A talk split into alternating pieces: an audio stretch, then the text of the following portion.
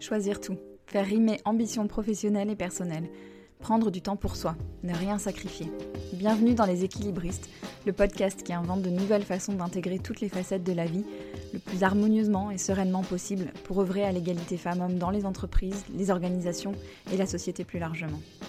Pour traiter ces sujets millefeuilles, à la fois intimes, familiaux, sociaux, économiques, vous entendrez ici des conversations avec des femmes, des hommes, des couples, des experts qui choisissent tout et nous livrent ce que ça signifie pour eux et comment ils avancent. L'ambition de ce podcast, vous rassurer, vous faire réfléchir, rire et prendre du recul. Et surtout, vous mettre en action pour construire la recette qui vous convient. Je m'appelle Sandra Fiodo et je suis la fondatrice de Conscious Cultures, une société dont la mission est d'aider les entreprises à comprendre et prendre en compte qui sont leurs salariés, leurs besoins réels et aspirations pour concevoir les conditions qui leur permettront de fournir leur meilleur travail. Merci de votre écoute. Je me réjouis de faire avancer ces sujets avec vous.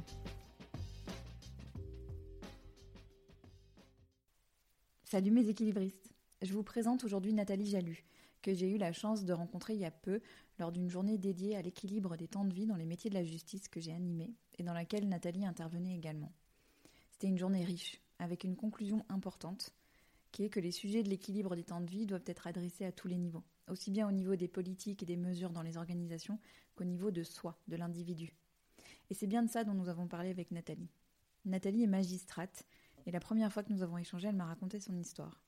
Celle d'une femme qui a vécu une période d'épuisement avec des contraintes professionnelles fortes, des enfants jeunes et une exigence très élevée dans tous les domaines de sa vie. Et sa réalisation que la solution pour sortir de ça était en elle. Ce que j'aime dans ses propos, c'est la nuance. On résout pas tout en travaillant sur soi, mais on s'allège sacrément. J'ai adoré l'énergie, la curiosité de Nathalie et son recul et son partage sincère sur les étapes qui lui ont permis de rester dans la magistrature et de se construire une vie dont elle est fière et qui la comble. Si vous ne savez pas ce que c'est qu'une maman poche, écoutez jusqu'au bout. Je suis certaine que vous trouverez dans son témoignage des idées très concrètes et une réassurance aussi. Si le cœur vous en dit, venez partager vos impressions sur mon site www.leséquilibristes.com où vous pouvez au passage vous inscrire à la lettre numéro d'équilibriste qui sort deux fois par mois. Euh, sur Instagram aussi, les équilibristes podcast avec des tirés du 8 entre chaque mot, ou bien sur LinkedIn, à mon nom Sandra Fiodo. Vous pouvez aussi laisser votre avis et un commentaire sur Apple Podcast ou Spotify. Il y a eu quelques nouveaux avis ces derniers jours, alors merci à vous. Et au-delà de me faire très plaisir, euh, vos avis et commentaires sont un soutien vraiment concret au podcast. Ça permet à d'autres personnes de le découvrir. Je vous laisse maintenant écouter Nathalie. Bonjour Nathalie. Bonjour Sandra. Je suis hyper contente de te recevoir dans les équilibristes. Euh, on s'est rencontrés il n'y a pas très longtemps, il n'y a pas longtemps du tout même. Et la première fois que je t'ai au téléphone, je me suis dit waouh, il faut qu'on entende Nathalie parce que tu as une telle approche euh, euh, de ton histoire et de, et de ta manière de la, de la mettre au service des autres que voilà, il faut vraiment qu'on t'écoute. Euh, bienvenue. Je, suis vraiment hyper curieuse. Tu as une telle énergie. Je, et j'aime bien commencer par cette question dans tous les cas, mais je me dis, c'était comment petite fille? Elle était comment? Petite Nathalie? Elle avait déjà toute cette patate. Et puis aussi, euh, tu vois, les messages avec lesquels tu as grandi. Euh, qu'est-ce qu'on te dit D'accord. Oui. Ah, j'ai toujours eu énormément d'énergie. je, bougeais tout le temps. Euh, j'ai beaucoup de mal à me poser. Hein. C'est d'ailleurs quelque chose que j'apprends à faire encore aujourd'hui, mais c'est vrai que euh, je suis toujours à 100 à l'heure, assez speed. Et quand j'étais petite, euh, j'ai grandi à La Réunion. Et c'est vrai que j'ai grandi dans un univers très sympathique pour une enfant. Mes parents ont toujours été très compréhensifs. Ils ont toujours souhaité que je fasse ce que je voulais dans ma vie. Je n'ai jamais eu de limite euh, là-dessus. Quand j'ai voulu faire des études de turc, ils m'ont dit vas-y. Enfin, à tous les niveaux, je pense que j'ai eu euh, des parents qui m'ont vraiment apporté euh, le meilleur que je pouvais espérer. Et, l'environnement dans lequel tu as grandi, ta maman travaillait Oui. comment ça se passait? Mes deux parents étaient enseignants. Ma mère prof d'anglais, mon père prof d'allemand. Mmh. Alors, effectivement, en tant que prof, ils avaient bah, des disponibilités pendant les vacances scolaires et ça, j'ai pu en bénéficier puisqu'on pouvait partir euh, en vacances ensemble et euh, c'était, euh, c'était super. Oui. Ah, je commence à avoir un fil par rapport à la langue parce que j'allais dire, on parle de, plus en plus de parcours atypiques et je crois que le tien en est quand même un. Tu as un mmh. parcours d'études et un parcours professionnel très riche entre la Turquie, l'Australie. Est-ce que tu peux nous raconter ton histoire Oui, bien sûr. Et d'études. Alors, donc, j'ai grandi à La Réunion jusqu'à 18 ans. En fait, je suis née à Lens et mes parents en ont, ont eu envie de changer de climat, donc ils sont partis à La Réunion. Et je suis restée là-bas jusqu'au bac. ensuite, j'ai passé un an en Australie. Alors ça, c'est sans doute lié au fait que ma mère était prof d'anglais et qu'elle voulait que je maîtrise la langue anglaise. Et puis, et puis en plus, je ne savais pas très bien ce que je voulais faire plus tard. Donc c'était une année de transition. Donc là-bas, j'ai étudié à l'université, j'avais choisi l'histoire médiévale, mmh. l'histoire antique. J'avais pris des cours d'allemand aussi et puis de philosophie. Et mmh. puis au bout d'un an, je suis rentrée en France en me disant que je voulais travailler dans les affaires étrangères. Mmh et c'est pour ça que j'ai commencé des études de turc à l'INALCO à Paris. J'ai fait du turc pendant trois ans et puis en parallèle, j'ai débuté des études de droit. Et comme c'était très compliqué d'alterner le turc, le droit au niveau des transports, c'était intenable. Donc j'ai décidé de faire du droit par correspondance pendant un moment. Et puis ensuite, j'ai repris le droit à temps complet. Et puis, le hasard des choses a fait que je n'ai pas poursuivi le projet que j'avais de travailler dans les affaires étrangères. J'ai voulu passer le concours de la magistrature et puis je l'ai eu. Et c'est comme ça que je me suis retrouvée euh, magistrate alors que ça n'était pas une vocation au départ. Oui, c'est ça, parce que c'est souvent on a l'impression que les personnes qui exercent cette profession-là, c'est une vocation ou en tout cas c'est quelque chose qu'ils ont envie depuis très longtemps. Mm. Euh, comment t'en es venue du coup à la magistrature, toi? Un peu par hasard, faut le dire. Euh, à l'université, on me parlait beaucoup du concours de la magistrature, je me suis renseignée. En plus, mon père, en même temps qu'il était prof d'allemand, avait tenté le concours de la magistrature quand il était ah plus jeune. Donc, c'est quelque chose dont j'avais euh, entendu parler, même s'il n'est pas devenu euh, magistrat. Et euh, ça s'est fait vraiment par hasard. Et, c'est après coup que je me suis rendu compte à quel point ce métier me correspondait. Mmh. C'est-à-dire qu'en commençant à l'exercer, et puis même bien sûr à l'école, j'ai découvert à quel point j'aimais ce métier. J'aimais être juge, mais j'aimais aussi être procureur, puisque j'ai eu l'occasion d'être substitut du procureur. Et j'aimais aussi cette liberté qu'on a de changer de fonction quand on le souhaite, de changer de lieu géographique. Je trouve que c'est un travail qui est extrêmement riche. Et moi qui ai beaucoup d'énergie, j'ai besoin de ne pas m'ennuyer.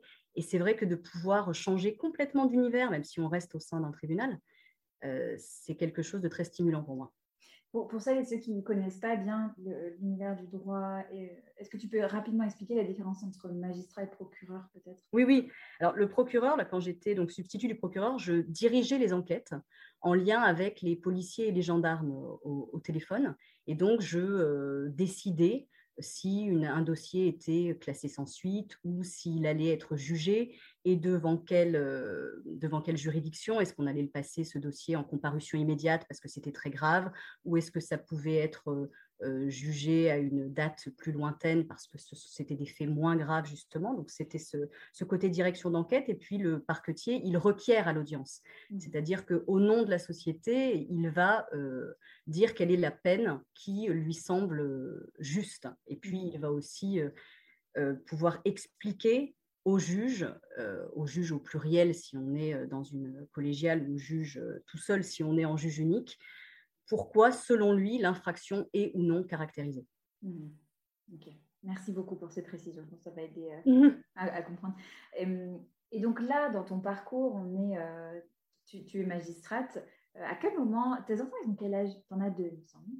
Mes enfants ont 10 et 13 ans. 10 et 13 ans. À quel moment de ta carrière, Nathalie, sont arrivés tes enfants? Que ça a changé pour toi? Alors, mon aîné, euh, je suis tombée enceinte de mon aîné quand j'étais encore auditrice, donc quand j'étais encore euh, élève euh, magistrate. J'étais en préaffectation, c'est-à-dire la période qui intervient juste avant la prise de fonction pour le premier poste. Et donc, j'ai accouché le jour de la prestation de serment d'ailleurs. Ça, c'est quand même quelque chose d'assez rare. C'est-à-dire que j'ai prêté serment pour devenir magistrat à l'hôpital. Et c'est le. Et c'est le, ce sont les, gens de la cour d'appel, les trois personnes de la cour d'appel qui sont venues pour me faire prêter serment dans ma chambre euh, d'hôpital à la maternité. Ah c'est drôle d'ailleurs, ça a tout changé. Ouais, ouais. Et, pardon, excuse-moi, je t'ai coupé, on a parlé en même temps. Tu disais quoi? Oui, je disais que ça avait tout changé puisque euh, finalement, quand, je, quand j'ai pris mon premier poste, Donc, j'ai choisi un poste en Martinique. Mmh et j'étais très confiante. mes études s'étaient toujours bien passées. Je pensais que j'allais. Puis je connaissais la vie en Outre-mer puisque j'avais grandi à La Réunion.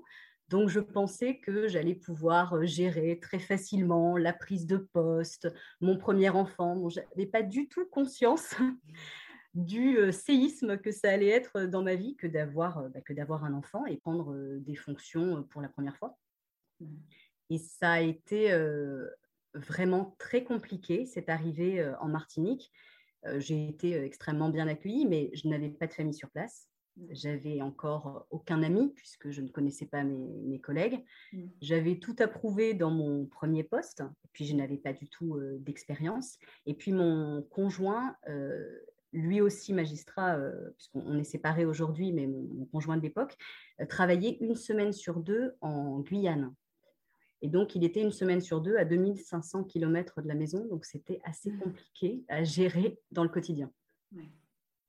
Et alors, comment ça s'est passé pour toi? Ça s'est passé euh, très difficilement. C'est-à-dire que je, je voulais euh, tout réussir. J'avais à cœur d'être vraiment une bonne maman. Mmh. Euh, j'avais à cœur de montrer ce que je savais faire et d'être à la hauteur des responsabilités qui m'avaient été confiées dans mon travail. Et plus les mois passaient et plus je me rendais compte que je n'arrivais plus à gérer. En fait, j'étais extrêmement fatiguée, fatiguée physiquement, hein, parce que mon bébé ne dormait pas la nuit. Et puis, en tant que substitut, il arrivait de manière assez régulière que je sois obligée de recevoir des appels la nuit. Mmh Donc, c'était très fatigant. c'était très fatigant moralement aussi, parce que j'avais l'impression bah, de ne pas gérer, euh, de ne pas gérer euh, ni ma vie professionnelle ni ma vie personnelle correctement. Mmh. Euh, puisque quand j'étais au travail, je me demandais comment j'allais faire pour récupérer mon enfant à la crèche. Mmh. quand j'étais à la maison, souvent j'avais ramené des piles de courrier parce que je n'avais pas réussi à, la finir dans les temps. donc j'étais toujours en train de penser à autre chose. J'étais jamais vraiment 100% présente mmh. sur ce que je faisais. Et et je, je, le vivais très difficilement. Ça a été une période très compliquée pour moi et ça a duré euh, quand même plusieurs années avec des phases d'accalmie, euh, mais ça a duré même jusqu'à la naissance de ma fille, donc euh, près de trois ans plus tard, où là, je me suis dit que je n'allais pas pouvoir tenir. Et je me, je me souviens en fait un, un moment où j'ai eu ma mère au téléphone et je lui ai dit, je pense que je, ne vais pas survivre. Et, à l'époque, euh, enfin, quand je l'ai dit, je, le pensais vraiment, c'est-à-dire que j'étais dans un tel état euh, d'épuisement, euh, j'étais quasi en burn-out, et je me suis dit, je, n'y arriverai pas en fait, ça ne peut pas durer comme ça. Et puis en plus, ma fille est née un peu prématurément, pas beaucoup, hein, mais suffisamment pour que je me rende compte que bah, c'était en lien avec le rythme Mmh. De travail que, que j'avais, ce stress permanent que je traînais. Mmh. Et que si euh, ma vie devait ressembler à ça, euh, je n'étais pas sûre de vouloir continuer euh, dans la magistrature. Ouais. Tu te disais que c'était ça. Et alors, je, me souviens, il y a quelque chose vraiment que tu m'as partagé la première fois qu'on s'est eu au téléphone qui m'avait marqué. Euh, juste pour, pour recontextualiser, toi, tu as parlé un peu des contraintes euh, quand tu étais substitut du procureur, les appels la nuit, euh, ramener les, courriers, etc. Mais le métier de magistrat est extrêmement contraignant. oui. Toi, tu parlais en, bien des mobilités géographiques, mais je sais que pour beaucoup, elles sont vécues aussi de manière compliquée parce que régulièrement, il faut changer de poste, de, de, lieu géographique. Il y a des audiences longues, parfois tardives. Oui. Voilà, quand tu dis je ne savais pas comment récupérer mon enfant, j'imagine que tu fais référence à ça. Donc, c'est un métier qui est intrinsèquement extrêmement contraignant et lourd émotionnellement. Parce que, oui. Voilà. Euh, et tu m'as dit l'autre fois, euh, pourtant, à un moment donné, malgré tout ce que tu décris là, tu t'es dit, OK, ça se joue à l'intérieur de moi. Oui. Qu'est-ce que tu voulais dire par là? Hmm. ce, que, ce que je voulais dire, c'est que à un certain moment, j'ai pris conscience que la solution ne pouvait pas venir de l'extérieur. C'est-à-dire qu'effectivement, je, et je, loue vraiment les collègues euh, qui sont de plus en plus nombreux et qui se battent pour changer les choses. Mais moi, je me suis rendu compte à, mon niveau, il y a maintenant euh, plus de dix ans, que ce sur quoi j'avais le contrôle, c'était moi, et ce que je pensais et la façon dont je réagissais. Et notamment, je me suis rendu compte que si j'attendais que les gens spontanément viennent me tendre la main en me disant mais oui avec le nombre d'audiences que tu as Nathalie avec les charges familiales que tu as tu ne vas pas pouvoir tenir physiquement ben, je, pouvais attendre longtemps bien sûr hein. il y a eu des collègues qui m'ont tendu la main ça c'est pas du tout la question mmh. mais celle qui avait la responsabilité de mon bien-être et la seule qui a la responsabilité de mon bien-être c'est moi mmh. et quand j'en ai pris conscience je me suis rendu compte que c'était à moi d'être bienveillante envers moi-même, de me donner la permission de faire des pauses quand j'en avais besoin et de ne pas attendre de l'extérieur qu'on vienne me dire oui, tu as le droit là de prendre cinq minutes de pause parce que tu as eu 110 appels dans la journée, que tu entends le téléphone même quand tu es plus à côté du téléphone. Euh, voilà, c'était à moi de, de prendre ce rôle. Et puis aussi, c'était à moi de, de choisir ma réaction par rapport aux demandes. Encore une fois, je ne pouvais pas contrôler les demandes qui étaient faites par ma hiérarchie et qui, euh, qui sont liées au fait que la hiérarchie veut que le, que le service fonctionne et c'est bien légitime. Mais c'était à moi aussi de dire, eh ben là, j'ai euh, tant d'audiences dans la semaine, j'ai euh, tant de réquisitoires à rendre et je ne peux pas rédiger ce réquisitoire supplémentaire ou alors je pourrais le faire, mais à une date ultérieure. Voilà, et c'est en ça euh, que j'ai pris conscience que vraiment la, solution, une partie de la solution, parce qu'à mon avis, la solution, elle se joue à la fois sur l'extérieur et sur l'intérieur, mmh. mais une partie de la solution était en moi. Et alors, comment tu t'y es pris? Je me suis euh, beaucoup intéressée au développement personnel, et ça depuis euh, de nombreuses années. Mmh. Mais le coaching est intervenu plus tardivement, mmh. justement au moment où j'avais mis en place toutes ces, toutes ces solutions en interne et où j'avais lu beaucoup de livres sur le développement personnel, bien sûr aussi des techniques de, gestion du temps ou des techniques de, méditation pour faire des, pauses et pour me ressourcer. Et c'est quand j'ai mis tous ces bouts du puzzle finalement en place que je me suis dit que faire du coaching, c'était un moyen pour moi de partager tout ce que j'avais réussi à mettre en place, tout ce que j'avais appris, tout ce que j'avais compris. bien sûr, je ne prétends pas avoir euh, compris euh, tout ce qu'il y a à comprendre, hein, et ce sera un travail de toute une vie. Mais je me dis que si à mon petit niveau, je peux aider des mamans ou des personnes qui ont du mal à trouver euh, l'équilibre entre leur vie professionnelle et leur vie personnelle, ça aussi, c'est de ma responsabilité de le faire. Et, concrètement, quand tu as pris tout, quand tu as eu, parce que c'est intéressant, tu dis euh, j'ai lu plein de choses et il y, a beaucoup de personnes qui lisent plein de choses et qui après les mettent pas en pratique. Oui. Euh, toi, tu as, réussi à mettre en pratique et tu as vu des changements dans ta vie? Oui, alors après plusieurs années, hein. après plusieurs années à avoir lu beaucoup de choses. C'est-à-dire que moi aussi, j'ai lu beaucoup de livres et puis je me suis dit quelques mois plus tard, «Hum, c'était intéressant pourtant, mais tu, n'as Ça avait l'air bien. Place. Parce que je pense que finalement, toutes les lectures qu'on fait, elles sont très intéressantes intellectuellement, mmh. mais tant qu'on n'est pas prêt, tant qu'on n'a pas ce déclic de se dire, bah, je vais commencer par une petite chose et je vais voir ce que ça va donner finalement, il n'y a rien qui change. C'est-à-dire qu'on a une compréhension de beaucoup de techniques. On se dit qu'on maîtrise le sujet. Et en réalité, on se dit, mais comment ça se fait qu'avec tout ce que je sais, il n'y a rien qui change dans ma vie? Et, et c'est ça que le coaching, par contre, m'a permis de faire. C'est-à-dire d'aller au-delà de la lecture, de la compréhension et de vraiment voir euh, des changements, pas des changements ponctuels, mais des changements plus profonds et qui euh, affectent du coup tout mon quotidien, qui affecte mes relations avec euh, mes proches et qui affecte aussi ma façon de voir mon travail, puisque quand j'étais en, Martinique, ce qui se passait, c'est que je n'avais plus vraiment euh, de plaisir à exercer ce, métier. Alors que c'était euh, quelque chose qui vraiment me passionnait. J'allais au travail en me sentant d'avance frustrée par la journée, d'avance stressée. Mmh. Et quand j'ai réussi à mettre en place ces changements internes, les choses ont évolué.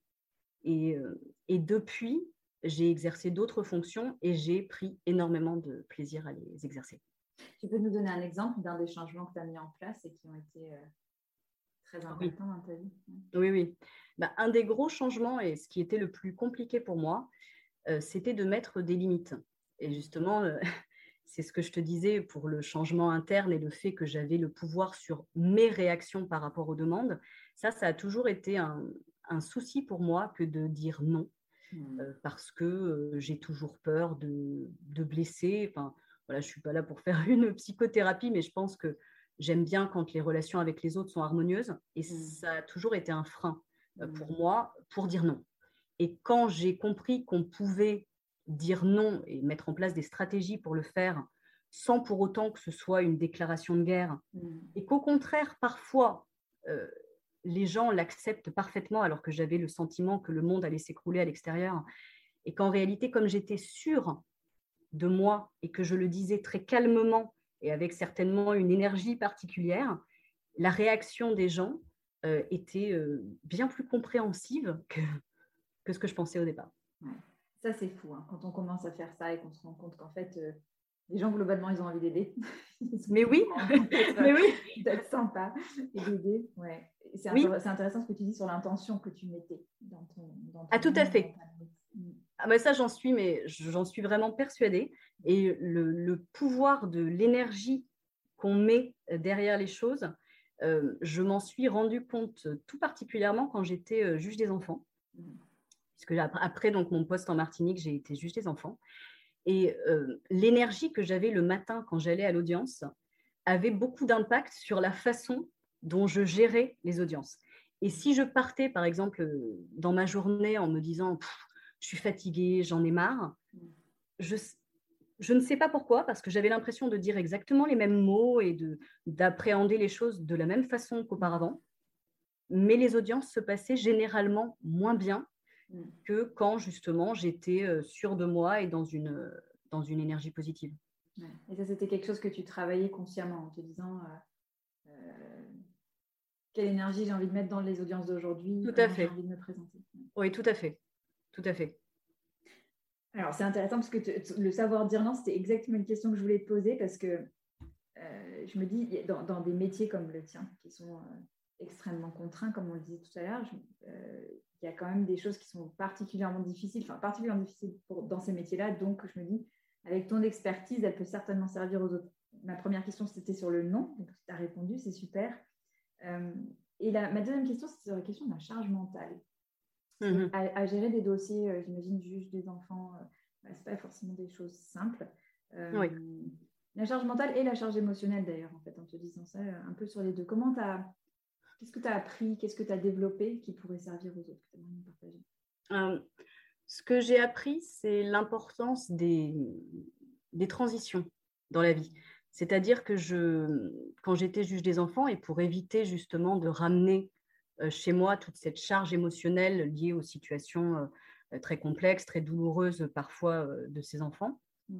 ce, que je, ce que je faisais, c'est que consciemment, je décidais de laisser de laisser les dossiers au bureau. Ça paraît euh, fou et ça paraît euh, peut-être euh, simpliste dit comme ça, mais vraiment, je me laissais un quart d'heure pendant lesquels je faisais le point sur les dossiers. Je mentionnais sur un papier ce que je devais faire, par exemple, le lendemain pour ne pas avoir à, y penser le soir de manière récurrente. Et ça m'a beaucoup aidé. Ça m'a beaucoup aidé à arriver chez moi en étant plus dans les dossiers de la journée et en étant dans la capacité euh, émotionnelle bah, d'être présente pour ma, pour ma famille. Et sur la charge mentale, donc ça c'était peut-être plus la charge émotionnelle, et sur la charge mentale en tant que telle, vraiment, la, employé, on a fait une, journée ensemble euh, récemment sur, euh, sur tu as mis un atelier là-dessus. Euh, j'adorais, tu as, un peu une métaphore qui est très chouette sur la métaphore des onglets ouverts euh, pour décrire oui. la charge mentale. tu peux la reprendre, elle est, géniale cette métaphore. Oui, mais pour moi, la, charge mentale, c'est comme, euh, c'est comme un ordinateur finalement, quand tu ouvres de multiples pages et que tu te rends compte que ça prend un peu, chaque page prend un peu d'énergie à ton, à ton ordinateur et on te dit souvent, si tu veux que ça fonctionne mieux, ferme tous les onglets mais je me suis rendu compte que dans la vie, c'est pareil. C'est-à-dire que si tu es, si as une petite partie de toi qui pense aux courses, une autre petite partie de toi qui pense au rendez-vous médical des enfants, une autre partie qui pense au, travail, etc., tu n'arrives plus à être à 100% sur quoi que ce soit que tu fais.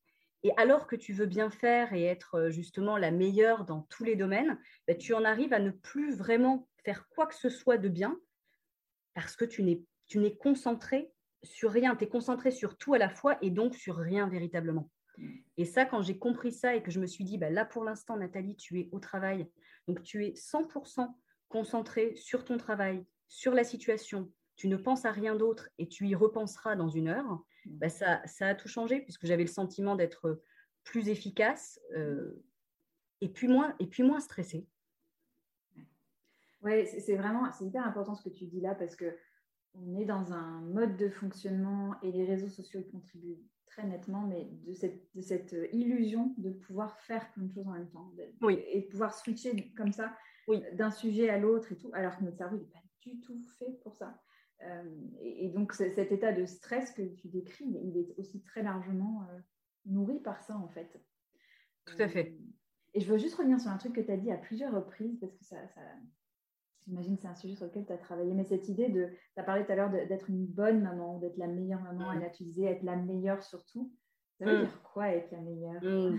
Oui, tout à fait. Non, mais tu as, tu as raison parce que ce, en fait, il y a effectivement une bonne maman, euh, c'est très subjectif et chacun y met euh, ce qu'il veut derrière.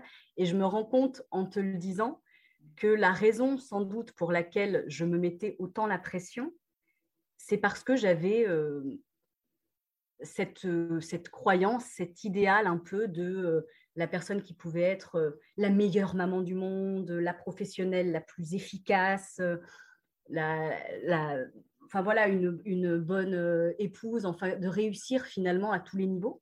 Et je suis persuadée qu'on peut tout à fait euh, réussir dans tous ces domaines de vie.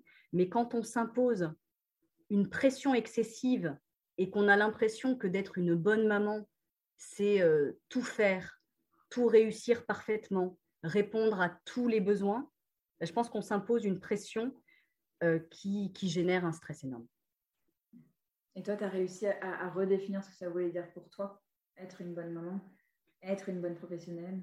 Oui, bah, déjà pour être une bonne maman, j'ai euh, fini par comprendre que ça n'était pas déjà une question de temps passé, mais surtout de qualité du mmh. temps passé.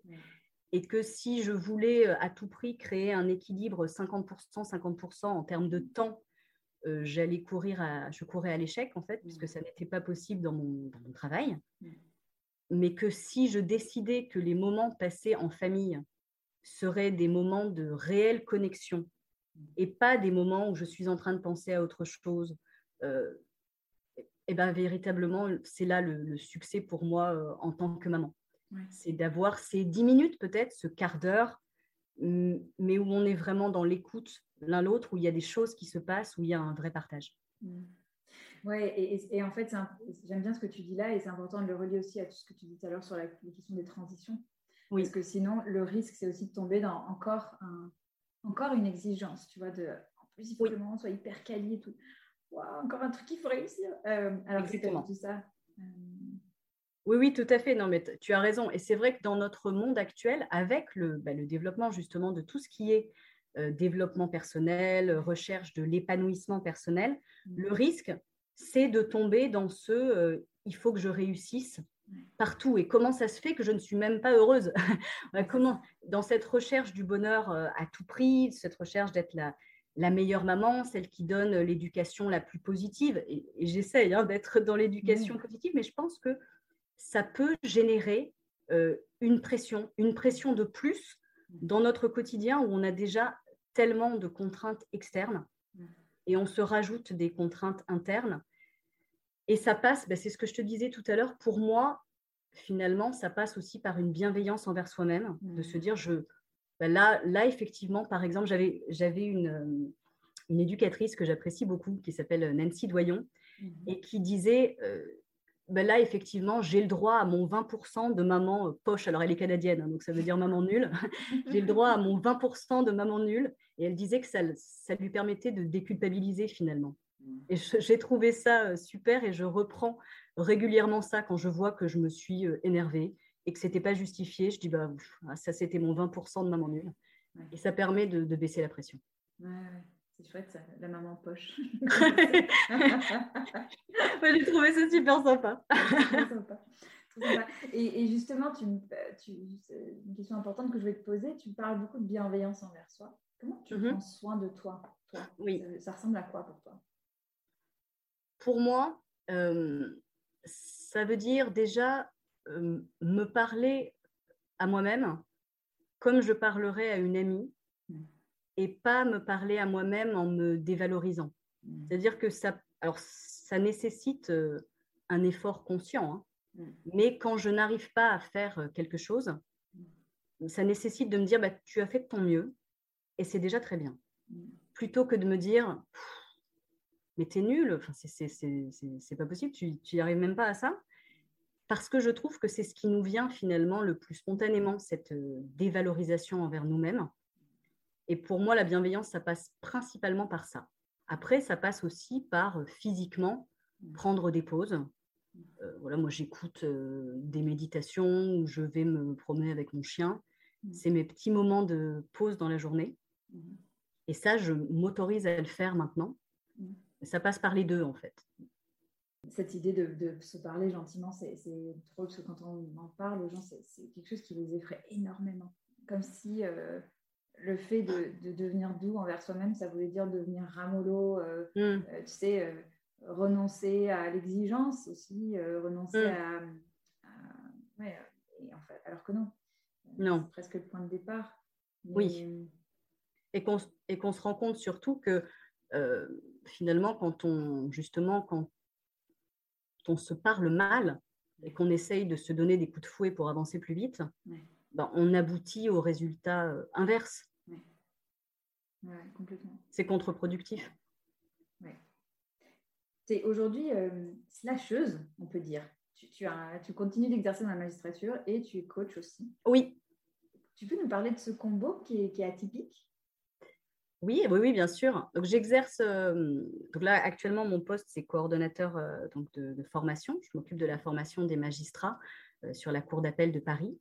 Et en parallèle, j'ai demandé une autorisation pour être auto-entrepreneur mmh. et donc exercer cette activité de coach. Et je suis spécialisée dans l'accompagnement des mamans qui ont un travail très chronophage, un travail à responsabilité qui peut avoir des grosses implications émotionnelles comme celui que j'exerce. Mmh et qui ont du mal à trouver euh, bah, des heures déjà dans la journée mmh. pour avoir du temps pour elles, pour avoir du temps éventuellement pour leurs projets annexes, euh, que ce soit euh, l'écriture d'un livre. J'ai une amie qui me parlait de l'écriture d'un livre qu'elle repousse depuis des années parce qu'elle ne mmh. trouve pas le temps ou l'énergie, du temps aussi pour, pour ses proches, et, et, retrouver un équilibre et sortir de cet état de, de survie dans lequel on peut être quand on essaye de tout gérer en même temps. Oui, le fait que tu parles de survie, ça me fait penser à, quelque chose que j'ai vu sur ton LinkedIn. Tu mettais euh, pendant longtemps, j'ai survécu sans véritablement m'épanouir. Oui. C'est ce que tu vois chez les personnes qui viennent te voir. Oui, tout à fait. C'est, En fait, euh, je pense que quand on, on est, comme j'étais en, Martinique, dans cet état de survie, on est en pilotage automatique. Et euh, je trouve qu'on perd le, le sens de le, sens de à quoi ça sert ma vie. Mmh. C'est exactement la question que je, me posais. Je me disais, mais si ma vie ressemble à ça, à quoi ça sert d'avoir fait tous ces efforts pour arriver à une vie où je ne m'épanouis pas dans, dans mes relations avec mes enfants parce que je suis trop fatiguée, mmh. je ne m'épanouis pas dans mon travail parce que je suis trop stressée. J'ai fait plein d'efforts pendant mes études pour arriver à une vie qui ne ressemble pas à la vie que je voulais mener. En fait, ma vie ne me ressemblait pas. Alors, je voulais qu'on revienne sur, euh, sur quelque chose qui est ressorti pendant l'atelier euh, que, tu as animé la semaine dernière et qui était très intéressant dans la, les, peurs qui, qui, survenaient quand on parle de ces questions de, d'équilibre des temps de vie, de, de lâcher sa charge mentale, etc. Euh, il y a quelque chose, il y a une phrase qui m'avait marqué, on en a parlé rapidement ensemble, mais c'était cette idée que participante qui disait mais oui, mais quand les femmes assument et quand elles osent, mais ça finit toujours par un divorce. Il y a plein de peurs en fait autour de ça, autour de, du fait de, comment est-ce que euh, je peux, euh, comment est-ce que je peux finalement prendre ma place, euh, dire ce que j'ai envie de dire, vivre ce que j'ai envie de vivre, sans que ça détruise tout autour de moi. Oui, oui. oui, il y a effectivement beaucoup de craintes que de prendre sa place, ce serait rompre l'équilibre existant et que ça pourrait amener à perdre ce qu'il y a de plus important pour nous, les relations avec les êtres chers, et amener potentiellement effectivement à, un divorce et une rupture totale. je pense qu'il y a beaucoup de, on, l'a évoqué d'ailleurs dans, l'atelier, mais il y a beaucoup de, croyances qui nous limitent, et ça, ça fait partie de ce travail en interne que je fais, que je fais pour moi et que je fais avec mes clientes justement de, prendre les croyances qui nous limitent et qui ne sont pas les mêmes pour tout le monde. Hein. Ça va être pour moi, par exemple, je dois être une bonne maman, et pour d'autres, ça va être d'autres, d'autres croyances qui vont les, les, bloquer. Et puis de voir comment retourner ces croyances et déjà se rendre compte qu'elles n'ont pas de réalité objective et qu'elles n'existent que dans notre esprit parce qu'on les pense depuis tellement longtemps qu'on les prend pour la réalité et qu'en fait, euh, ce n'est euh, lié qu'à euh, notre éducation, des expériences de vie qu'on a pu avoir euh, par le passé, des généralisations qu'on a pu faire à partir d'un événement isolé. Et tout ça euh, a créé une croyance qui aujourd'hui, euh, qui aujourd'hui nous limite et qui nous, nous fait craindre bah, des risques comme voilà, le, divorce, par exemple, pour la personne ouais. dans l'atelier. Ouais. Et, et, je me demandais si tu avais observé, parce que ces deux dernières années ont été particulièrement comment on peut dire ça? Riche en contraintes? Voilà, tout à fait. C'est le bon mot, Sandra. Euh, riche en contraintes, riche en imprévus, enfin riche en besoin d'adaptation, etc. Mm. Qu'est-ce que tu constates, toi, chez les femmes qui viennent te voir ou, même dans ta profession euh, sur les impacts, notamment sur les femmes? Alors, ça a été une période qui a été la période du confinement, hein, notamment, a été une période qui a été euh, vécue de façon très contrasté, en tout cas par mes, par mes collègues. Mmh. Euh, certains, euh, c'est marrant parce que effectivement, c'est les deux extrêmes, hein, mmh. mais certains l'ont vécu très mal puisque le fait d'avoir euh, les enfants à la maison, d'être en même temps en visio toute la journée, c'était le comble des contraintes hein, et c'était très dur. Mmh. Pour d'autres, ça a été un, un moment de, de liberté finalement, le fait de, de se retrouver à faire des activités justement qu'ils n'avaient pas le temps de faire euh, dans leur quotidien surchargé. Mmh. Et ça a été euh, finalement une découverte. Euh, donc, j'ai remarqué les deux dans les collègues qui sont venus me voir.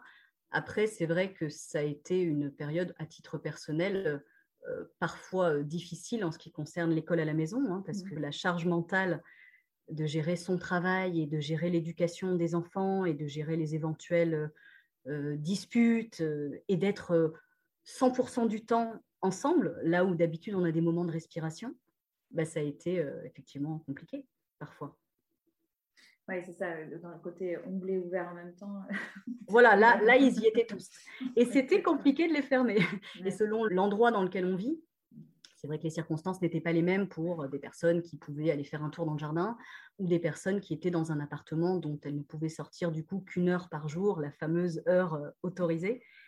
Euh, bien sûr, hein, les circonstances ne sont pas les mêmes selon l'endroit où on vit et selon la situation familiale. Il y a une question que, sur laquelle j'adore terminer ces échanges, c'est de savoir, euh, et toi qui es coach, ça va te parler, de savoir de quoi tu es fière de quoi je suis fière? Euh, Je suis fière de la vie que je mène actuellement. Je suis, je suis fière euh, d'avoir euh, réussi à créer une, une belle connexion avec mes enfants. je, suis, je suis fière de... Je suis fière de la personne que je suis aussi devenue. je sais que j'ai encore beaucoup de travail, mais je, oui, je, suis fière de, de, la personne que je suis en train de devenir et de, du modèle que j'essaye d'être pour mes enfants. Oui, bah alors tu vois, j'ai encore, j'ai encore envie de t'en poser des questions du coup sur cette idée de modèle. Qu'est-ce que. Les enfants sont un peu plus grands maintenant, ils sont assez grands pour, euh, pour dire les choses et puis pour peut-être te faire un, un retour sur ce qu'ils perçoivent et, mmh. tu dois voir euh, qu'est-ce que tu perçois de cette transmission justement dans, dans, ta façon d'être avec eux? Mmh. Bah, cette, euh, je, me rends compte à quel point finalement ce qu'on est euh, et ce qu'on manifeste vraiment dans le quotidien, mmh. jouent beaucoup plus que ce que je leur dis.